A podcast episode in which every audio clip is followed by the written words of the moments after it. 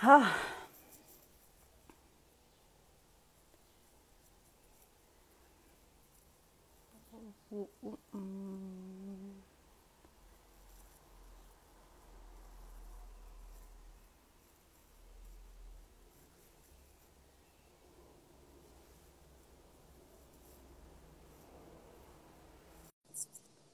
Hola. Hola, hola. Hola, ¿Qué onda? ¿Qué onda? Hola, hola. ¿Cómo estás? Bien, bien. ¿Tú? Bien, gracias. Aquí entre con calor y estrés y así. Inventes, sí, está cañón. Porque como está lloviendo, ahora se convirtió en un, en un este calor pegajoso. Entonces creo que es el peor de los calores. Sí, pues eh, muchísimas gracias por estar por acá. Gracias a todas las personas que veo que ya se están uniendo. Hoy traemos un temota súper interesante. Y pues bueno, Sí, hay mucha gente que, que es nueva, ¿no? En, eh, en la cuenta de Fer Existencial. Entonces, quisiera aprovechar para presentarme y luego presentarte, ¿no? Eh, Sí. pues yo soy Fernanda Hernández, soy psicóloga de la Ibero y tengo una maestría en análisis existencial fenomenológico, además de unas certificaciones de coaching. Y pues bueno, ya, como eso a grandes rasgos. Y pues eh, trabajo, ahorita me dedico únicamente a consultorio, ¿no? Digo, doy sesiones de coaching y así, y puedo hacer otros proyectos, pero ahorita estoy 100% en consultorio. Y eh, justo el tema que vamos a tocar hoy es uno de los temas que más me ha enamorado, ¿no? De empezar a como conocerlo, estudiarlo, vivirlo y aplicarlo en mi vida. Sí. Eh, porque sí es un tema que ha ido cambiando mi forma de vivirme y de relacionarme con mi cuerpo y con la comida, ¿no?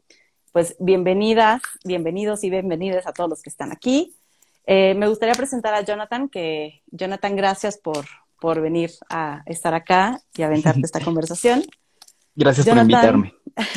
Jonathan es psicólogo de la Universidad de Londres. Eh, nos conocimos estudiando la maestría, o sea, los dos tenemos la maestría en análisis existencial fenomenológico. Él eh, trabaja ahorita ¿no? en, en, sesiones de terapia con adolescentes, adultos y niños, hasta, hasta donde sé. Y últimamente has estado trabajando mucho con personas que justamente están con temas de eh, una relación complicada con la comida y con trastornos de la conducta alimentaria, ¿no? Entonces, Así es. Es en lo que andas. Pues, Sí, sí, sí, sí. Eh, digo, llevo, no, ya llevo bastante tiempo trabajando en temas relacionados con, con alimentación. Sin embargo, en esos últimos meses que empecé a trabajar en conjunto con una nutrióloga, pues he estado mucho más de lleno metido en todo este tema de la alimentación, que es un tema que suena sencillo, pero hay muchísimas perspectivas desde donde lo puedas ver, ¿no? Creo que eso es lo complicado de esto. Cañón. Y, o sea, como de lo, de lo primero que eh, platicábamos Jonathan y yo cuando empezamos a planear eh, este, este live, fue como, ¿cómo, ¿cómo va a ser que empecemos a hablar de nuestra relación con la comida si no nos, o sea, como de hablar de comida si no somos nutriólogos, ¿no? Ni él ni yo. Eh, y justo decíamos, es que va mucho más allá de la nutrición, no por hacer menos la nutrición, o sea, creemos que es un estudio importante, ¿saben? Eh, pero es, es más bien cómo nos vamos relacionando con la comida. Eso es lo que queremos hab- hablar hoy, ¿no? Como Claro. decías tú, puede sonar súper sencillo nuestra relación con la comida, pero cómo es un tema que se ha ido complejizando a través de la historia y al día de hoy es re complejo. Sí, sí, sí.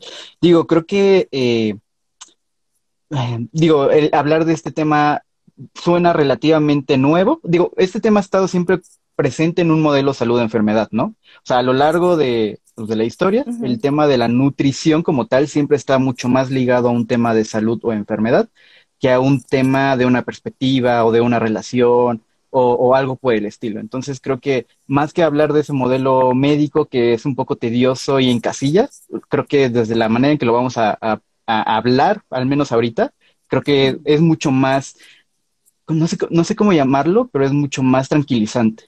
Hmm. Yo también lo creo así. Y pues, bueno, me gustaría que empezáramos hablando de cómo vamos eh, forjando la relación con la comida. John, tú que, tú que has trabajado desde tu experiencia personal, ¿no? Porque tampoco quiero que hagamos eso a un lado, que es re importante. desde tu experiencia personal, pero también desde tu experiencia en consultorio, o sea, ¿tú, ¿tú cómo sientes o cómo ves que vamos forjando la relación con la comida?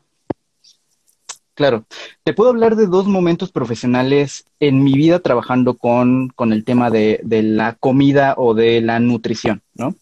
Antes de toda la onda del círculo y del modelo relacional y todo este tipo de cosas, yo trabajé, bueno, hice voluntariado pues como cuatro años en el Hospital General de México y pues obviamente yo toda la construcción que traía del modelo eh, de nutrición pues va enfocado a salud de enfermedad, porque ahí la psicología se trabaja de un, modelo interdisciplinario, donde no solamente colaboro con nutriólogos, sino también con médicos, o además hay enfermedades adicionadas, a, bueno, agregadas a todo este tema de la salud, como la diabetes, que es un, o sea, es algo súper caótico, ¿no? Entonces, toda esa perspectiva, pues claramente era orientado directamente a que el paciente modificara sus conductos alimenticios, ¿no? No solamente hablando de obesidad, sino también hablando desde otro tipo de perspectiva que es, o bueno, de otro tipo de modelo, que es toda la onda de trastornos de, la alimentación, que puede ser anorexia, bulimia y todas esas cosas, ¿no? Eh, y muchas veces ahí nos enfocábamos tanto en los síntomas o nos enfocábamos tanto en la enfermedad, que la persona, en lugar de ser FER, se convertía en la anorexia, o se convertía en la obesidad, o se convertía en cualquier otra cosa, pero dejaba de ser FER y tratábamos no con FER, sino con la enfermedad, ¿no? Y era un modelo que bien, si bien lo quieres ver como conductual, claro que se cambiaba y se modificaba y, y tenía un fin, que era médico precisamente, no psicológico, pues ahí había como, como solución, ¿no? Pero una vez que yo entro a toda esta onda del círculo, donde vemos más que un modelo solo de enfermedad, sino una cuestión como de relación, como de experiencia principalmente, pum, o sea, a mí me dio un llegue súper fuerte porque no sé cuántos pacientes tal vez dejé solos durante todo ese proceso, ¿entiendes? Mm. Y, últimamente que me estuve preparando justamente para, para tener este live contigo, mm, me pegó todavía más, ¿no? Dije, ¿cuántos pacientes dejé de escuchar por querer, querer sanar algo, ¿no? Que ni siquiera sabía si se necesitaba sanar, ¿no? Pero ahora que lo veo desde otro lado, donde lo veo desde otra perspectiva, en un consultorio privado, que sí cambia mucho de una onda hospitalaria a un consultorio privado, me, permite tener mucha más cercanía con las personas, ¿no? Y poder explorar desde dónde viene su alimentación, vamos a llamarlo así, o su relación con la comida, y desde ahí puedo partir que mucho viene desde lo que aprendemos de nuestros padres, desde lo que nos enseña la cultura. Y México, lo decía en otro live que tuve en algún momento, afortunadamente es uno de los países con mayor gastronomía que hay en el mundo, ¿no? Y pareciera que todo gira alrededor de la comida, ¿no? Entonces, por ahí podría empezar un poco. Hmm. Y me parece, o sea, me parece lindo que lo digas porque sí, o sea, México tiene una de las mayores gastronomías, ¿no?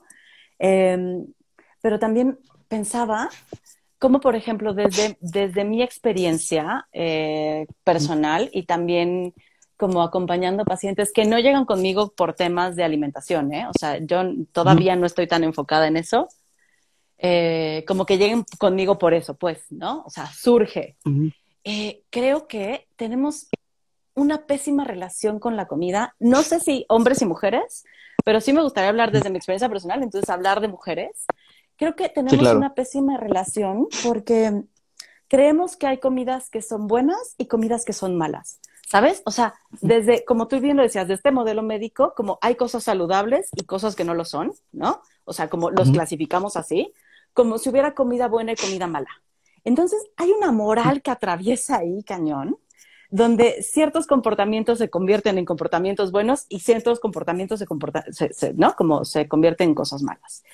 Y está cañón porque entonces vamos por la vida tratando de evitar esas como cosas que no están, o sea, que son malas, como estos eh, alimentos que son poco nutriciosos y tratando de comer lo que es más nutricio. Y entonces nos vamos limitando y vamos como dejando de comer ciertas cosas y de pronto porque es insostenible hacer una dieta, John. O sea, el 95% de las personas que hacen dieta vuelven a recuperar el peso, ¿no? O sea, es, es muchísimo, es altísimo, 95%, ¿no? O sea, el 5% logra mantenerse. Sí, claro. Eh, entonces, cuando rompemos la dieta, porque las dietas, la verdad es que son insostenibles a largo plazo, la rompemos y nos atascamos. Y nos atascamos de todo eso que nos negamos durante semanas, meses o años. Y ahí siento que la relación todavía se vuelve más compleja, porque entonces no solo es la comida, o sea, como esta idea moral de hay cosas que están bien y cosas que están mal, sino también que dejamos, empezamos a dejar de confiar en nuestro cuerpo. ¿No? Como en mi cuerpo no es confiable porque si no lo controlo y no lo llevo a comer esto que se supone que debo comer, como pura porquería. Híjole. Sí, claro. Claro, claro, claro. Un poquito retomando lo que tú dices, eh, desde, desde el inicio, sí, casualmente la mayor parte de pacientes que he tenido son mujeres. O sea, te puedo decir que por cada cinco personas que van a hacer algo con el nutriólogo, cuatro son mujeres, ¿no? Y los hombres van, pero porque ya tienen un problema de salud, o sea, que sí está añadido diabetes y, pero bueno, todas estas cosas. Pero sí, la mayoría son mujeres. Y, y todo este tema de la relación con la comida pareciera que es un calvario para ellas, ¿me entiendes? Eh, platicaba un poco con la nutrióloga con la que colaboró eh, y justamente eh, ella decía un poco, o sea, a veces creen que comerse un chocolate o comerse una pizza, una hamburguesa es romper la dieta y viene un autocastigo, o sea, durísimo, ¿no? O sea, que puedes, tú te estuviste tal vez un mes en dieta, que después pasamos al tema de las dietas, pero, pero puedes estar un mes en dieta y por comerte una hamburguesa, un chocolate, ¡pum! El mundo que construiste un mes atrás se derrumba, ¿no? Y ahí viene toda esta onda del autocastigo que, que justamente es donde entro yo para hacer una, un acompañamiento y poder eh, ver cómo está su relación con ello. Pero sí, completamente de acuerdo contigo. Y pensaba que, que me encanta que lo menciones, ¿no? O sea, porque aquí hay un tema social, cultural y de género que atraviesa durísimo. O sea, que de cada cinco, eh, cuatro, cuatro sean mujeres, nos dice mucho, y que aparte el único hombre que te llega, ¿no? De esos cinco, sea alguien que ya tiene unas comorbilidades tremendas, ¿no? O sea, eh, porque entonces, ¿qué nos dice esto? Que hay una exigencia a la mujer de tener un cuerpo delgado, ¿no? Hay una exigencia a la mujer de tener el cuerpo perfecto y el cuerpo perfecto a la moda de hoy y a cómo lo vemos y a cómo lo estamos construyendo el día de hoy es delgado. Y entonces, eh, delgado con curvas, porque, o sea, no es un delgado, ¿no? O sea, es delgado con curvas. Como el curvy que ahora dicen, ¿no? Bueno, el curvy ya hacemos más curvosas, gordillas, ¿no? Eh, pero está cañón porque, claro, mujeres como yo, que vivimos en cuerpos gordos, y que toda nuestra vida hemos vivido en cuerpos gordos, vivimos el peso de todo el tiempo tener que estarlo modificando, ¿no? Porque pues la sociedad me dice que mi cuerpo está mal. Híjole, y vivir con eso toda la vida, John. O sea, yo, yo lo cuento y ya cada vez me es más fácil decirlo, que no quiere ser, o sea, no quiere decir que me sea menos desgarrador, ¿eh? Porque hago un análisis de toda mi vida y creo que desde que tengo siete años, ocho años, he estado entrando y saliendo de dietas. Sí, claro, claro, claro, claro. Y, y muchas veces eh, eh, sí creo que hay una presión social demasiado fuerte hablando sobre las mujeres, porque hay un estereotipo de mujer que les gusta a, a nosotros como hombres, que es una imposición que, se, que tienen que llegar a ese objetivo o a esa meta, ¿no? O sea, y, y justamente venía arrastrando con eso. O sea, ahí, aquí me suena algo y, ya divagué un poco, pero me gustaría preguntarte, o sea, ¿cómo, ¿cómo viene el tema entonces como del autoconcepto y de la autoimagen? ¿No? O sea, porque hay una imposición, e, es como entre lo que tienes y lo que la gente o, el, o la sociedad o, el, todo el mundo te dice que tienes que ser. O sea, tú, tú desde tu perspectiva, ¿cómo lo vives o cómo lo experimentas? Ay, es, o sea, es horrible porque mm, el hecho de ser una mujer gorda a mí me hace en esta sociedad ser menos valiosa, ¿sabes? O sea, así, de entrada. Em, siempre hay una crítica, siempre hay un juicio, siempre hay una mirada de, o sea, no solo de poco valor, sino también hay un juicio de, ¿no? Eh, perdón por mis malas palabras, pero no, pinche gorda floja, ¿no? O sea, perdón no a ti porque yo sé que contigo puede ser más pesada, sino a quienes nos están viendo, ¿no? claro. Como, eh, eh, esta, ¿no? Pincha gorda floja, o no se cuida, o no se ama. Está cañón, porque entonces como soy gorda quiere decir que no me amo. Y si me llego a amar, híjole, lo, lo, incómodo que le es a la gente, decirles, oigan, soy gorda, me amo gorda, vean mis lonjas, y es como, no, ¿no? O sea, ¿cómo te puedes amar estando de ese tamaño? Pero sí, si me preguntas cómo es, es bien difícil construir un amor em, propio en un cuerpo que todo el mundo te dice que está mal. Claro. Es bien difícil. Claro, claro. Ok. Digo, y, y llegando un poquito como, como a este tema, me, me gustaría, o sea, sé que has estado mucho tiempo en dietas, ¿no? Tampoco se trata de hablar de ti, ¿no? Pero, pero un poco hablar más bien de tu experiencia. O sea... Usémosla. No, dime, dime, para dime. eso está. Ok. No, okay. que usemos, Pero- usemos la experiencia, para eso está. Claro. O sea, desde que te conozco yo sé que has estado muchos momentos en dieta, ¿no? Me, me gustaría como, como preguntarte, tal vez sea una pregunta chismosa o no sé. O sea, ¿en qué momento, y, y lo en qué momento podemos renunciar a lo que nos dice que tenemos que ser para poder ahora sí amarte plenamente? Porque hay un dilema bien duro, ¿no? Entre amarte como estás o amarte de un cuerpo que tal vez ni siquiera sabes si es el que quieres, pero es el que te están obligando a estar ahí. Ujú. Es que se cortó un poquito, pero, o sea, entiendo que en qué momento fue que rompí esto. Esa fue la pregunta. Sí, sí, sí. Digo, sé que no es una pregunta que te se pueda responder de volada, ¿no? Porque sé que hubo algo ahí. La, la he ido pensando, ¿eh? Porque dije, seguramente me va a preguntar esto, conociendo a John. no, y también como una manera de hacerme consciente de cómo, cómo es que he llegado aquí.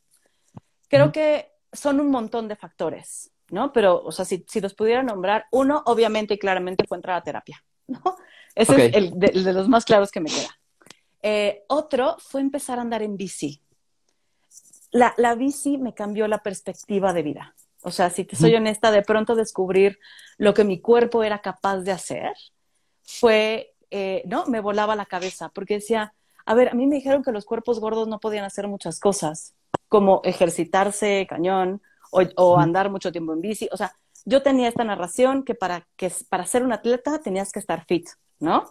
Y es una narración que nos sigue atravesando mucho. Y de pronto darme cuenta que yo, en mi cuerpo gordo, podía llegar a Teotihuacán y volver en bici en un día, ¿no? Ujú. O podía irme a las lagunas de Zumpango, o podía irme a Texcoco y volver. Como, es como, ¿neta puedo hacer esto? O sea, porque me habían dicho que los cuerpos gordos no eran capaces. Entonces, Claro. o sea, fue terapia, fue la bici, fue empezar a conocer y hablar más de estos temas, ¿no? Como hablar más del cuerpo, hablar más de la relación con la comida, porque hace poco eh, eh, empezamos una- un grupo de reflexión del cuerpo y justo lo primero que dijimos es, no nos, des- no nos damos espacio para hablar de nuestro cuerpo. O sea, pareciera que ahí está y de lo único que hablamos es de qué dieta empezamos, qué dieta terminamos, este, qué ejercicio para ponerme buena estoy haciendo, cuál voy a dejar de hacer. Pero ahí en fuera no hablamos de nada más, ¿eh? No Sí, claro. hablamos si lo amamos, si lo odiamos, si algo nos fascina de él. Hablamos mucho de lo que nos choca de él, Pero no de hablar como de manera mucho más amplia sobre el cuerpo. Entonces, también dar espacios para hablar del cuerpo me ayudó a ir mejorando mi relación. Entonces, o sea, son un montón de cosas que han sucedido en mí, que han hecho que el día de hoy pueda decir, ¿sabes qué? Me amo así, en la talla en la que esté, y me cuido así, porque aparte tenemos esta idea erró- errónea que si yo digo, yo ya no quiero hacer una dieta más en mi vida, es como Fernanda ya se está descuidando, se está dejando ir de aquí, ¿no? Al hospital con diabetes, porque tenemos claro. esas ideas súper metidas en la cabeza, ¿no? Y es como, a ver, o sea, que yo deje de hacer una dieta no quiere decir que voy a ir a sentarme a comerme dos platos de brownies enteros y un helado. claro. Es un movimiento distinto. Es un reconectar con mi cuerpo, con Sí, mis claro. necesidades, con mis antojos, con los permisos que me doy. Pero el- el permiso es un permiso incondicional. Y entonces, Claro. eh, como pensando un poquito, cuando yo empecé a hacer alimentación intuitiva me dio un buen de miedo porque es date permiso incondicional para comer lo que quieras cuando quieras, ¿no? Y claro, con una mentalidad de dietas que he cargado desde los siete años, era si yo me, voy, me doy permiso, me voy a tragar la bolsa entera de chetos sin detenerme. Sí, sí, ¿no? claro. Claro, y de claro. pronto voy descubriéndome que una bolsa de papas me puede durar una semana y media. Y descubro que solo me puedo comer cuatro quises en el día porque me hacía el sabor. Sí, y claro. me doy cuenta que ahora que puedo tomarme la- una cerveza a la hora que se me antoje y el día que se me antoje, tomo menos. O sea, mi relación con la comida ha ido cambiando Claro. de manera que me sorprende que esta idea de control y descontrol, o sea, es eso, es una idea, es una imposición, no es una creencia que tenemos. Claro. Y, y me des- descubrí que no me gusta la longaniza. Después de Ah, pero de en todo este proceso. Ok. En todo este proceso. Justo- porque es justo sí. reconectar. Claro, y mucho también tiene que ver al significado que le, bueno, va en, va, en, va en parte con la relación, claro, pero qué significado le damos a la comida, ¿no? O sea, claramente si nos vamos justamente a, a salud o enfermedad, sí hay, hay alimentos que aportan más calorías que otros, ¿no? Así simple y sencillamente. No, pero pareciera que a veces ese acto restrictivo genera un tabú en la comida que es menos saludable, ¿no? Y, y mucho del, por ejemplo, de lo que yo he trabajado acá en, en, en, con ellos es, o sea, el miedo justamente a darte un permiso, ¿no? Y lo platicaba también con mi novia, que ella también ha estado mucho tiempo metido en todos estos temas de dieta, que lo ha padecido, y, y bueno, ella no, no es de un cuerpo robusto ni nada por el estilo, pero lo vive, lo vive como, o sea, su, su concepto a veces de ella es como si estuviera, no me gusta decir la palabra gordo porque hasta gordo suena Di- agresivo, Dilo, pero dilo. lo voy a decir. Vamos a hablar de esa palabra. Ahorita vamos a hablar de eso. Claro, pero ella se vive como si fuera una persona gorda, gorda eh, mal, o sea, vamos a llamarlo mórbido. Y mucho viene de esa misma creencia que tiene de, de su propio cuerpo, de que justamente, y, y retomando tus palabras, es más fácil ver lo malo que no tenemos o lo malo que tenemos, a enfocarnos a lo que sí tenemos bueno o lo que sí puede ser. Y, y otra vez vuelvo a la idea de, del autocastigo, ¿no? Creo que a veces somos unos verdugos muy fuertes con nosotros mismos. Y déjame, deja que hablemos de la palabra gorda, ¿eh? Y la palabra gordo, porque creo que necesitamos apropiárnosla. ¿Sabes? Sí, Porque claro. tenemos eh, justo el significado de la gordura, es horrible. Cuando, o sea, es una descripción. O sea, si claro. decimos gordo y flaco es descriptivo. ¿Qué es? Es alguien flaco, quiere decir, ¿no? Que, o sea, que es, es, es más, em, Esbelto. eh, es más esbelto, pero, o sea, quería decir como más, más delgado, sin menos grasa, menos, o sea, como hay libros delgados y hay libros Ah, sí. gordos, ¿no? O sea, Claro. como en tamaño, estamos hablando de tamaños nada más. El problema es toda la construcción social y el significado que le damos a la palabra gordo y delgado. Como esto que te Justamente decía, eso es lo que me pasa ahorita. O sea, para mí decir gordo, porque digo, mm, para bien o para mal, yo, yo siempre he sido una persona delgada. A veces me sale lonja, pero pues hasta ahí. Pero decir como, decir la palabra gordo a una persona, para mí suena como, como si le estuviera ofendiendo, ¿me entiendes? Y ahí es donde también viene todo el, la onda. Ajá, y, y- y es horrible porque entonces es, y, y lo usan como ofensa, ¿eh? A mí me han dicho muchas veces gorda como ofensa. Y antes me lastimaba, era como, claro, ¿no? O sea, soy una gorda y no merezco nada. Porque entonces gorda, o sea, cuando decimos gorda o cuando decimos gordo, viene con un montón de significados o, o de cosas que le agregamos, como entonces es flojo, entonces es dejado, entonces es descuidado, entonces vale menos, ¿no? Como todo esto que le agregamos. Y cuando decimos que alguien es flaco, es como, ay, entonces es bueno, entonces es fuerza, entonces, ¿no? Se merece lo mejor en la vida. Y está cañón, John, porque tú acabas de decirlo y justo hablaba con, con una amiga el fin de semana y me decía, güey, es que yo soy delgada nada más porque sí, ¿no? Ujú. O sea, yo no he hecho nada en mi vida para ser delgada. Nada, güey. O sea, nunca he hecho una dieta, nunca he cambiado mi forma de comer o hacer más o menos ejercicio. Nunca. Yo así soy, delgada. Y me dice, Ah. y me extraña mucho que la gente llega y me dice, ay, qué flaca, ¿qué haces? Y ella, pues nada, güey, nací así, ¿no? O sea, como hay una carga genética, hay muchos elementos que hacen que nuestros cuerpos, o sea, porque no es solo genética, o sea, hay muchas variantes que hacen que un cuerpo sea delgado o que sea gordo y que Sí. no tienen que ver precisamente con la alimentación, ni con el ejercicio, ¿no? Claro. Entonces, como tú lo decías, claro, vives desde el privilegio de tener un cuerpo delgado en una sociedad donde valora lo delgado y discrimina lo gordo. Claro. Sí, sí, sí.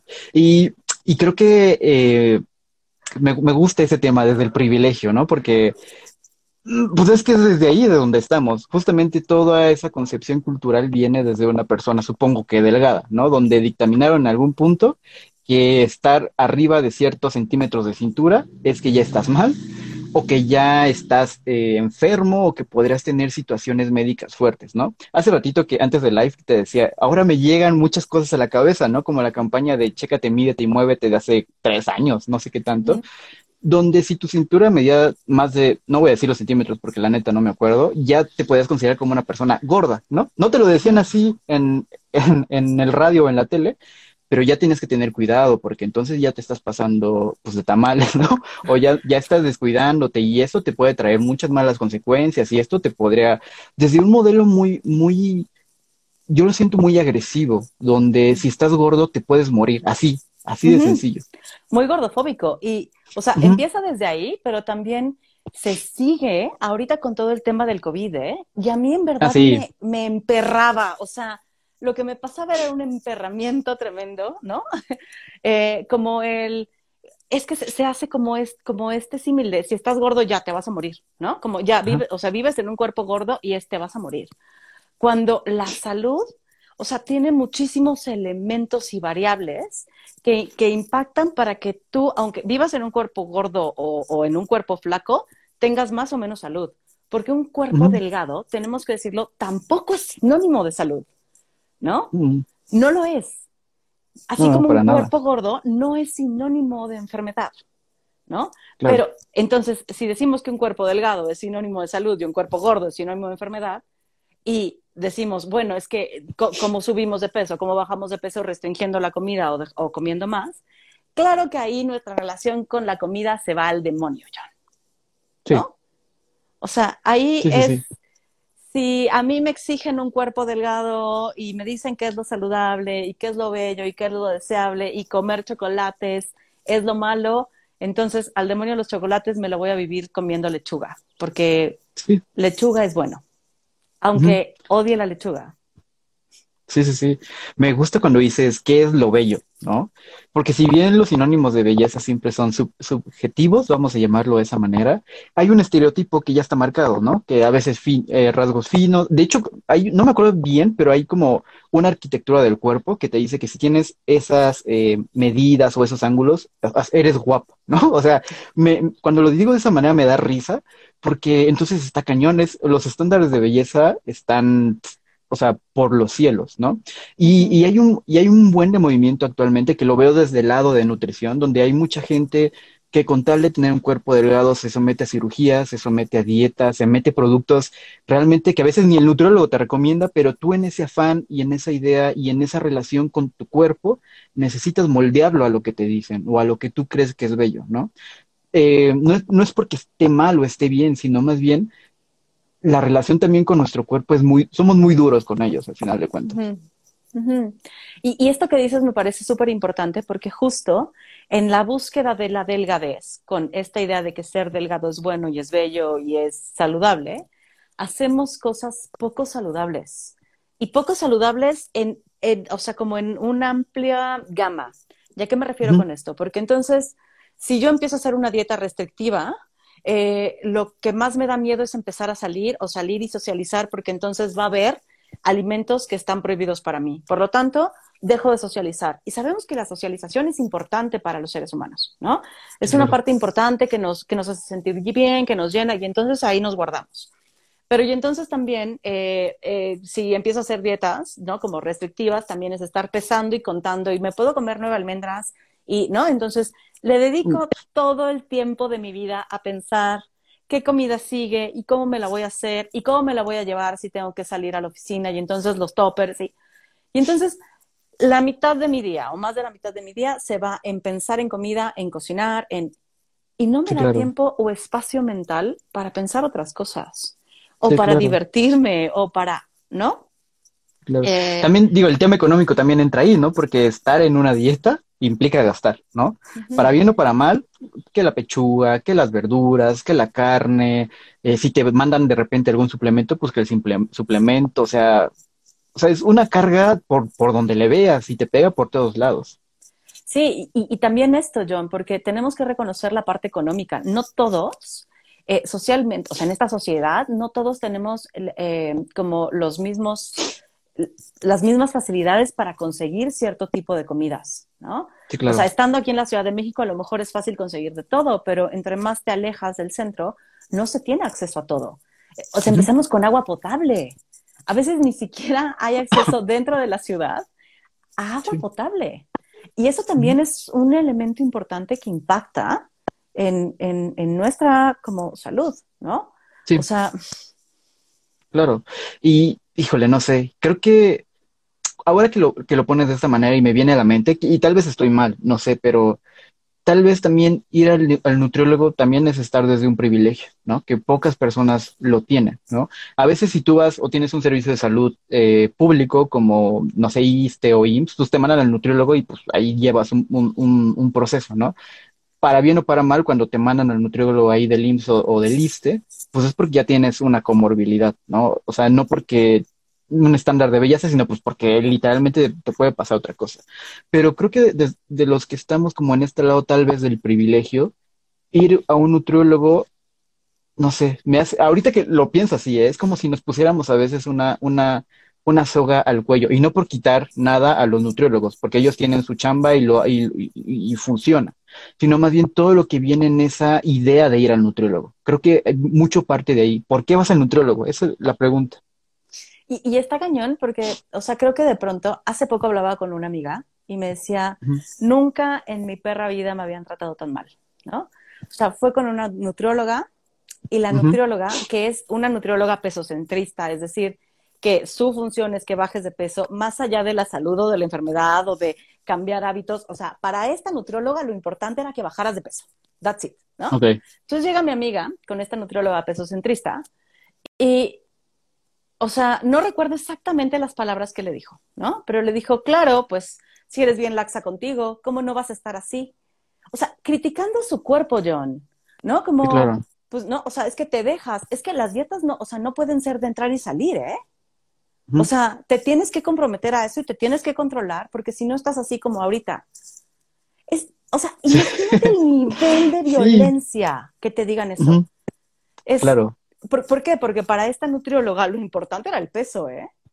Sí, claro. entonces, como mi amiga no estaba en su peso, según esta nutrióloga y según los estándares que se manejan y tal, entonces se, se sintió con el derecho de ofenderla y de violentarla.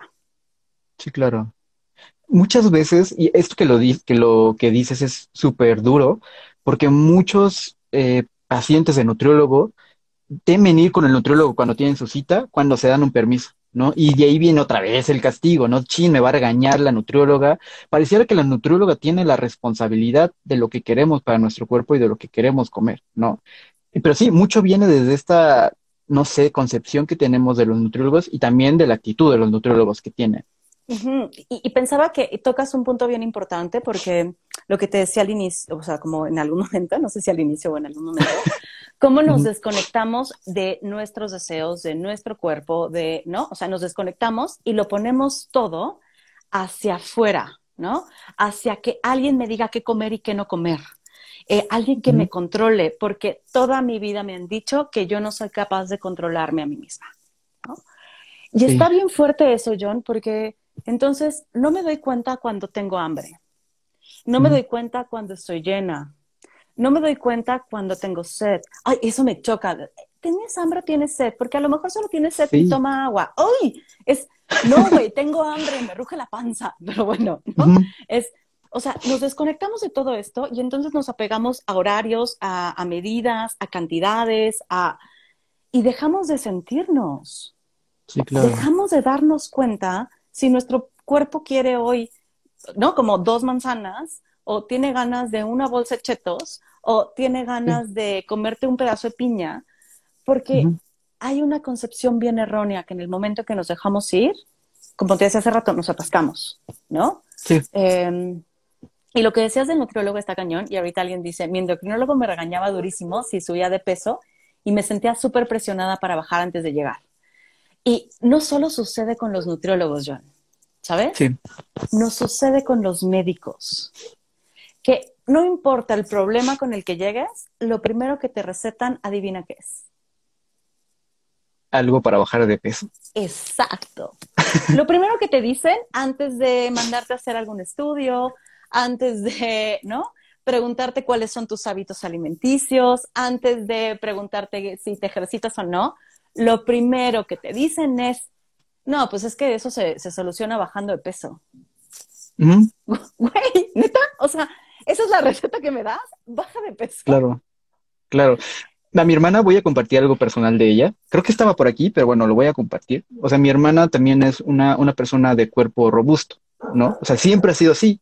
Eh, Y, y ella empezó con muchos temas de migraña y todo ese tema. Justamente, o sea, me hizo un clic increíble porque justamente, pues sí, tienes migrañas porque pues tienes sobrepeso, ¿no? O sea, esa es la justificación directa a un, a un, a un síntoma, vamos a llamarlo directamente.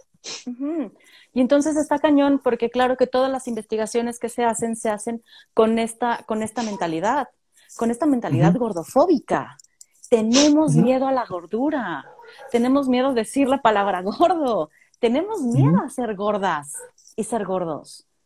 Porque parece, parece que en esta sociedad es lo peor que nos puede pasar. Creo que hay muchas otras cosas peores que ser gorda, ¿eh? O sea, en algún momento de mi vida sí pensé que lo peor que me podría pasar era ser gorda. Lo soy, me he vivido gordo toda mi vida y hay muchas otras cosas peores, ¿eh? Em, sí, sí, sí. Pero eso pasa no solo con los nutriólogos, ¿no? Aquí con un endocrinólogo y con un montón de médicos. Sí, sí, sí, sí. E, entonces pienso, ¿cómo no va a estar eh, descompuesta? Y lo voy a poner así, ¿cómo no va a estar descompuesta nuestra relación con la comida? ¿Mm? ¿No? Aquí alguien nos dice, no, mi vida es una dieta constante y siempre he sentido infeliz porque siempre he sido gorda. Y, y, es eso, es ser gordo está mal y entonces tienes que estar a dieta y estar a dieta nos hace infelices porque fui muy infeliz muchos años estando a dieta. Muchos. Sí, sí, sí.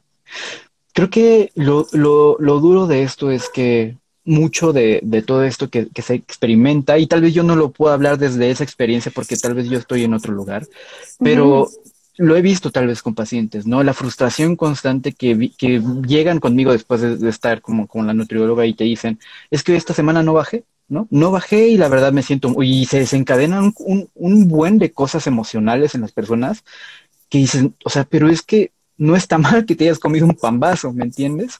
Sino hay un trasfondo muy duro y, este tema de infelicidad por lo que comes o por lo que te genera la comida o la dieta, como desde la perspectiva que lo quieres ver, es demasiado castigo, es demasiado dolor, es demasiado, es como una cadena de eventos desafortunados que te van pasando cuando no llegas a una meta, ¿no? Que es un peso ideal o, un, o, un, o, unos centímetros menos.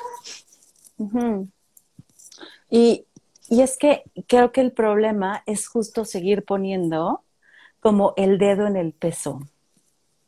¿Sabes? Okay. O sea, creo que justo el problema es seguir pensando que lo saludable es modificar el cuerpo.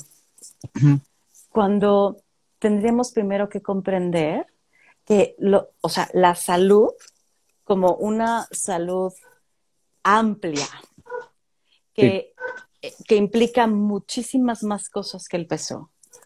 Em, el problema son los discursos gordofóbicos desde, ¿no? Desde eh, la medicina en general, ¿no? Como tú lo decías hace ratito del IMSS, de chécate, mídete, muévete, ¿no? Eh, porque justo en el mídete está el tienes que medirte, o sea, medirte de, de, circunferencia, pero medirte de medirte lo que comes, lo que pasa por tu boca, ¿no? O sea, ese medirte está usado en dos contextos distintos. Eh, sí, sí, sí. Con el muévete no tengo nada de problema, ¿eh? ¿Sabes? con el mídete sí, Con el chécate tampoco, porque el chécate, o sea, también nos habla de, de ser constantes con estar revisando nuestra salud. El mídete lo quitaría al demonio, ¿sabes? Porque claro que es importante checarnos, ver cómo están nuestros niveles, porque decíamos hace rato, o sea, ser delgado no es, no es, no es asegurar que tenga salud, ¿no? Eh, hace tiempo alguien también, ¿no? Como una amiga me decía, güey, es que mi mamá es un, es un hueso, ¿no? O sea, es delgadísima. Y tiene todo el miedo, todo el tiempo este miedo a engordar, ¿no? O sea, podríamos hablar que, que, su mamá tiene un, un, trastorno de conducta alimentaria, ¿no? Fuerte. Sí, sí, sí. Porque ya es muy delgada. Me decía, y no sabes los problemas de salud que tiene. O sea, en tema de triglicéridos, en tema de, ¿no? O sea, como de, de, de presión arterial, o sea, tiene un montón de problemas que tú dirías, ah, eso sucede en cuerpos gordos. Ah, ah, no. Porque el checarnos es ir, sí, como a los datos crudos, que es cómo están, ¿no? O sea, como las hormonas en mi sangre, cómo está el colesterol en mi sangre, cómo está todo eso y cómo todo esto vamos, vamos a ver qué hacer con ello, ¿no? Sí, claro. Y, y el muévete es buenísimo, o sea, hacer ejercicio híjole, creo que es una de las cosas que a mí más me gusta porque nos ayuda a controlar el estrés y a mantenerlo como bajo control, ¿no? Como eh, nos ayuda a tener más energía, nos ayuda a estar más enfocados. O sea, hay muchas cosas buenas con el ejercicio. El problema es cuando lo ligamos a la pérdida de peso. Sí, sí, sí. O, al aumento de peso en algunos casos también, porque a veces se hace ejercicio para ganar volumen o para ganar otras cosas, ¿no? Pero en este contexto justamente de bajar de peso, dieta y ejercicio, o sea, es el combo, eh, pues, del martirio total, ¿no? Sí. Porque, o sea, se convierte en, ah, yo voy a ocupar una, historia que vi en tu WhatsApp, creo que fue ayer o, no sé qué día, que dijiste, estoy haciendo ejercicio no porque quiera bajar, te estoy parafraseando, ¿eh? No porque quiera bajar de peso, sino porque lo disfruto y todas estas cosas. Y creo que si lo viéramos desde esa perspectiva todos, el ejercicio sería algo mucho más constante, ¿no? En, en muchas personas. Sin embargo, también el ejercicio está ligado a una obligación porque tienes que estar en un peso ideal o porque tienes que tener el cuerpo perfecto o porque ya se salga tu, tu bíceps acá que se vea súper ponchado. Está cañón todo, todo el concepto y el contexto que se le da a las acciones, ¿no? Que en teoría tienen que ser buenas, pero en esa paradoja se vuelven malas en algún momento porque se vuelven pesadas para quien lo hace. Claro. Y, y, y ha sido bien complicado para mí como, o sea, como volver a hacer ejercicio sin estar haciendo una dieta, porque los traigo bien ligados, ¿eh? O sea, yo ya tengo ahí una descomposición horrible, eh, que ya he arreglado mi, mi relación con la comida poco a poco, pero sí he tenido una relación bien compleja porque está ahí todo hecho bola, ¿sabes? Aquí pregunta, eh, ¿cómo abordas los temas de salud para salirte del discurso gordofóbico? Y creo que tiene que ver un poquito con lo que decíamos ahorita, como quitar el peso, o sea, como el perder peso o el ganar peso del centro. Como sin ver otros factores, ¿no? Como ver los factores como, como decíamos, eh, hacer, sí estarnos checando, ¿no? Eh, de cómo estamos a nivel salud, también estarnos moviendo, pero desaparecer el peso como algo importante, porque justo el peso son muchos otros factores los que nos hacen vivir en cuerpos delgados, como mi amigo John, que de pronto se le sale una lonja. que yo no sé qué es, o sea, yo no sé qué es eso de que pronto se me salga una lonja, porque a mí siempre se me han salido, ¿sabes? sí, claro. O, como yo, que siempre he vivido en un cuerpo gordo y que, pues hasta ahorita, de los últimos exámenes que me he hecho, tengo que hacerme otros, pero la verdad es que estoy bastante saludable, ¿no? O sea, hasta ahora no hay nada que me digan, ¿no? Como tienes que cambiar esto o aquello. Sí, claro. Dando un poquito como de seguimiento a la pregunta esta de cómo abordar el tema de salud sin entrar en el, en el discurso gordofóbico, pues viene justamente de cómo nos, o sea, yo cuando lo trabajo por acá viene, pues primero desde identificar qué te dice esa hambre un poco, identificar un poquito cuáles han sido como, y tal vez esto suena un poco médico, ¿eh? pero cómo, cómo es como, o sea, cómo se construyó tu relación con la comida, porque muchas veces al principio del live lo decía, viene de algo que aprendemos de casa, ¿no?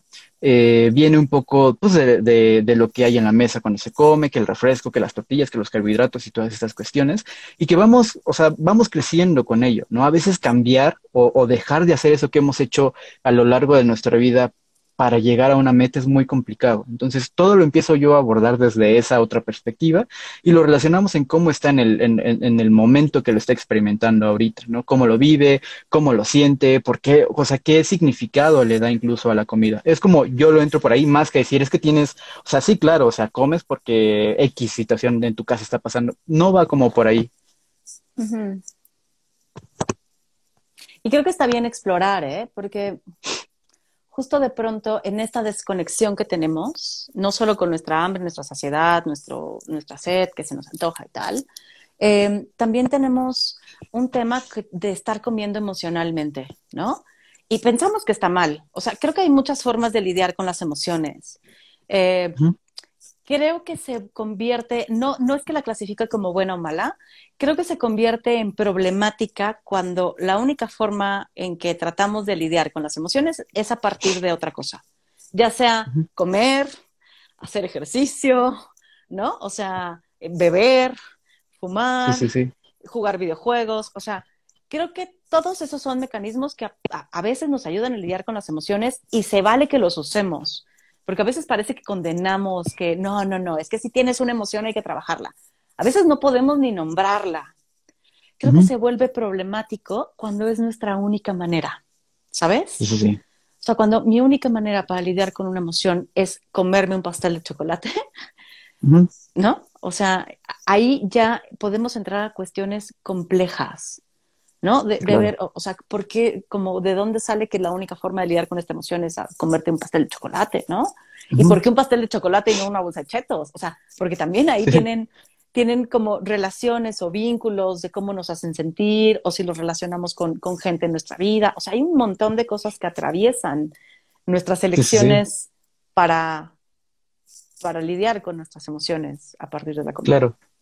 Y hay un cliché muy fuerte, ¿no? En las películas, lo ocupaba en otro, en otro momento de, ah, este, te cortó el novio, bueno, estás triste por X o Y situación, pues te estás fregando tu, tu tarrito completo de helado, ¿no? Ahí neurológicamente, pues está, es todo lo, que trae consigo el sabor dulce, que pues nos da el levantón, ¿no? Pero justamente es como, o sea, y lo voy a ocupar así que estaba leyendo hace un rato, o sea, cómo la comida llena esos vacíos emocionales. Sé que eso suena bien de psicología, este, como, tradicional.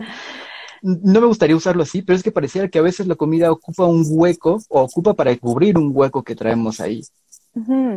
y, sí, o sea, por ejemplo, yo cuando estaba muy ansiosa comía muchísimo, ¿no? Eh, claro, en momentos donde no, no tenía procesos de autocuidado, o sea, no, no iba a terapia, no me ejercitaba, no hablaba de estas situaciones, como todo lo trataba de controlar yo, entonces desde ahí pues era mucho más fácil lidiar con las emociones a partir de atascarme, porque era lo que hacía, atascarme de comida, o sea, de, de, esas que ya no puedes seguir comiendo y sigues comiendo, ¿no? Y, o sea, es, es, un, es, un, comportamiento que no tiene nada de autocuidado, ¿sabes? Sí, claro. Em, y, y, claro que ahora me doy cuenta cuando tengo hambre por ansiedad y lo que me gusta es poder decidir si quiero comer o no, ¿sabes? O sea, es como, me puedo dar el permiso de comer por ansiedad y no pasa nada, o sea, no se va a acabar el mundo, porque ahora que también conecto más con mi saciedad, o sea, de pronto es como, tenía pensado comerme un pastel gigante de chocolate y terminé comiéndome un cachito, ¿no? Como, y ya me llené porque ya el sabor dulce me dio el levantón que necesitaba en ese momento, ya lidiaré con esta ansiedad que tengo después, ¿no? Ya lo llevaré a terapia, ¿sabes? O sea, como ya empiezo a acomodar más. Sí, claro. Este, pero sí, o sea, creo que no sea mal, o sea, no, creo, creo que no es malo hacerlo, creo que es problemático cuando es nuestra única forma de lidiar con eso. Sí, claro. Creo que estás tocando un tema también muy, muy complejo, porque justamente identificar cuando comes por ansiedad a veces no es tan sencillo, ¿entiendes? Para las personas es muy complicado identificar en qué momento es por hambre y en qué momentos es porque estás ansioso o porque estás triste, ¿no? De manual hay varios rubros que si checas esto, pues es por, pero la, la realidad es que es mucho más complejo que, que eso, o sea, me gustaría ahí sí preguntarte, o sea, en, desde tu propia experiencia, y ya, ya, nos contaste un poquito de que fuiste a terapia y todo esto, pero ¿cómo identificas o cómo llegaste a identificar cuando es una y no es otra? O cuando es otra y no es una. Porque, por ejemplo, con, con el hambre que no es por ansiedad o por algún otro estado emocional, va poco a poco o sea, va increciendo.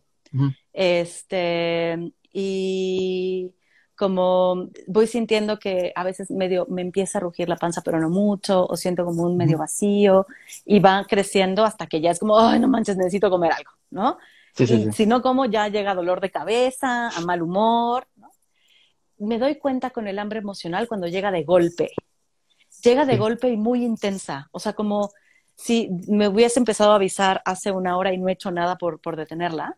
Entonces me doy cuenta que es emocional porque llegó de golpe e intensa, como necesito ahorita y aparte es un antojo específico. Ajá. ¿No? Porque e, el hambre de pronto se va construyendo y es como, mm, voy a abrir el refri y a ver qué hay, qué se me antoja comer hoy, ¿no? Si me voy a echar ¿no? unas quesadillas o me voy a comer como un licuado, whatever, ¿no? Pero la emocional, si llega de golpe, es un antojo específico de necesito un gancito. Ahí ya veo que es, que es algo emocional. Pero eso me pasa a mí, ¿eh? No sé si les pase a los demás. Para mí es así. Sí, sí, sí. Este, tengo, tenemos dos preguntas, John, ya como para ir cerrando, ¿no? Eh, claro. Te, late si las leo y ya empezamos con esto. Aquí preguntan que qué pasa con las personas delgadas o gordas y sus estudios médicos salen mal por la forma de comer y que tendrían que modificar sus hábitos o restringir alimentos. ¿Eso también entraría como en gordofobia? O sea, es que hablas de personas delgadas y gordas, entonces de ahí no estamos hablando de gordofobia per se, estamos hablando de que a lo mejor no tiene los mejores hábitos para comer. Ahora, digo, no sé tú, John, pero creo que ahí, em, o sea, sí es importante ir con nutriólogo, ¿no? Hay diferentes tipos de nutriólogos. Em, creo que, que, desde mi perspectiva, desde cómo yo me he relacionado con esto, desde cómo ha sido mi vida de dietas y salir de ellas, yo iría más con un nutriólogo que maneje alimentación intuitiva, porque justo lo que hacen es quitar estas restricciones y enseñarte posibilidades, ¿sabes? Como decirte, oye, si te puedes comer un chocolate, no pasa nada si te comes un chocolate, porque si todo el tiempo lo estás evitando es cuando más se te antoja, ¿sabes? Entonces es como ver, o sea, y no es de estos que te dicen, ah, si se te antoja lo dulce, en vez del chocolate, cómete la manzana. Es no, güey, quieres un chocolate, ¿no? Cómete el chocolate, date, date el permiso de disfrutarlo y tal. Entonces, creo que para estos temas específicos, eh, sí, sí hay que ir con alguien que se especialice en eso y desde mi perspectiva, mi historia de vida, eh, yo recomendaría ir con un nutriólogo que trabaje desde la alimentación intuitiva, porque, ¿no? O sea, es, es mucho más amplia la, la, visión. No sé tú, John, si quieras como agregar algo. Eh, bueno, digo, mucho también de lo que, digo, hablo de lo poco o mucho que he empezado a trabajar con todo esto. Mucho de lo que se trabaja también con la nutrióloga es un poco encaminar como los hábitos de alimentación, más que sea una dieta específica para bajar o subir, es justamente ver las posibilidades que tienes para dentro de tu, vamos a llamar, baraja de alimentos, ¿no? Que te puedan beneficiar, que tal vez los que no te puedan beneficiar tanto, pero que no es que sean prohibidos, es decir, los que puedes comer, pero es que mucho viene como de reaprender a comer y eso está feo que lo diga de esta manera, pero mucho es ello, o sea, y este reaprender a comer viene darle unos nuevos significados a la comida, descubrir eh, tu autocuidado, como lo decías tú, y saber qué momento como por esa situación, qué momento como por otra. Es que es algo mucho más complejo y que abarca muchos más contextos, pero más o menos yo me iría por ahí. Aquí dice Pau, eh, Fer, llevo a mi bebé a una nutrióloga que me dice que no debemos darle valor emocional a la comida desde niños, no premiar con comida, darle el mismo valor a toda. Y eso, esto de darle el mismo valor a toda me parece importante. También no premiar con comida, ¿no? O sea, tendremos que aprender a premiar con otras cosas porque entonces empezamos a asociar todo lo bueno con comida, ¿no? Y entonces me voy a celebrar, ¿no? Cada vez que me celebro es comiéndome un pastel o cada vez que, ojo, no está mal, ¿no? O sea, el problema es cuando es nuestra única manera. A, eso es a lo que voy.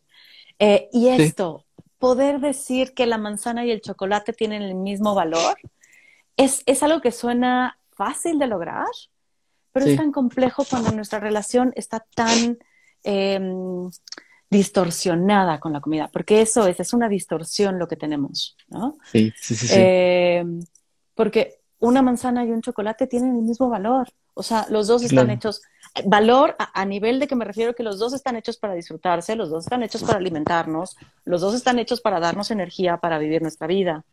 Valor en, a nivel calórico es otra cosa, ¿saben? Como sí. sí, hay alimentos que tienen mayor nivel calórico y menos nutrientes, sí, los hay. Eso no quiere decir que estén prohibidos, que no nos debemos acercar a ellos, que sí, claro. también, también es, hay que disfrutarlos porque son parte de la vida. Sí, claro. Eh, yo no sé cómo ves esto que nos dice. Me suena complicado porque desde, vamos a llamar desde una otra perspectiva, tal vez un poco más como hasta, hasta psicoanalítica, el comer es dar una, es un acto de amor, ¿no? Y bueno, tal vez no desde el psicoanálisis, pero desde muchos lados, desde los premios están relacionados con la comida, que bueno, ya tengo un nuevo trabajo, me fue bien en algo, pues vamos a cenar, o que, o sea, que me voy a casar, vamos a cenar, o sea, todo, todo acto de amor, bueno, no quiero decir todo, pero la gran mayoría de actos de amor están relacionados con la comida. ¿Cómo no ponerle un peso emocional a la comida? Ahí viene otro tema bien complicado, ¿no? Entonces, así como, como lo dice ese nutriólogo, me suena un poco agresivo, hasta injusto tal vez. Ok. Eh, me, gusta cómo lo pones, porque sí, por eso decía, es que no me, no, me suena que esté mal, pero, o sea, me suena que sí es la única manera, eh, como debe ser complejo, porque nos acostumbramos mucho a eso, ¿no? Em, como buscar diferentes maneras. A veces será llevarte a cenar, pero en conjunto, ¿no? A veces será que vayamos al parque, a veces será tal, ¿no? Em, y por acá, bueno, alguien decía que igual, que le sirvió mucho esto de cómo yo identifico el hambre emocional del hambre normal. Y dice, por aquí Dale dice, en lo personal siempre después de comer algo rico siento culpa y siempre desearía ser delgada. Ahí justo está nuestra distorsión, ¿no?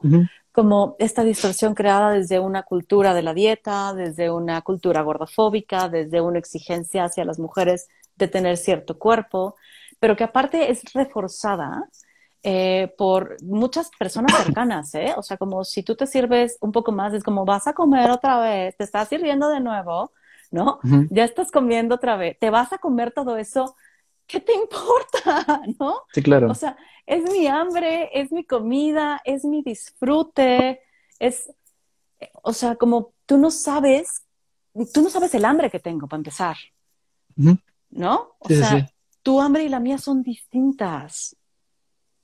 Entonces, o sea, creo que sí, ay, este tema da para muchísimo, John. Me, me, me choca que se esté acabando el tiempo.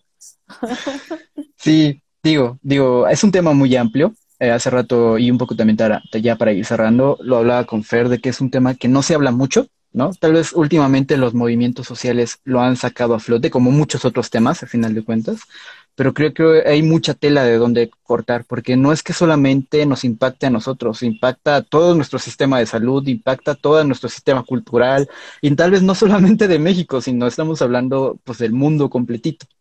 Entonces, es un mundo, literalmente es un mundo hablar de todo esto. Uy, ya nada más para cerrar, Ale dice algo, ¿no? Que dice, si ya no quiero ser delgada y me encanta mi peso de hoy, pero si subo dos kilos ya vivo en la angustia. Es que también es ese problema, o sea, como creemos que nuestro peso debe ser estable y, ojo, nuestro peso va cambiando a lo largo de la vida. Es algo que tenemos que entender que no está en nuestro control. O sea, nos hacen creer que, no está, que está en nuestro control, nos obligan a que esté en nuestro control, pero no lo está.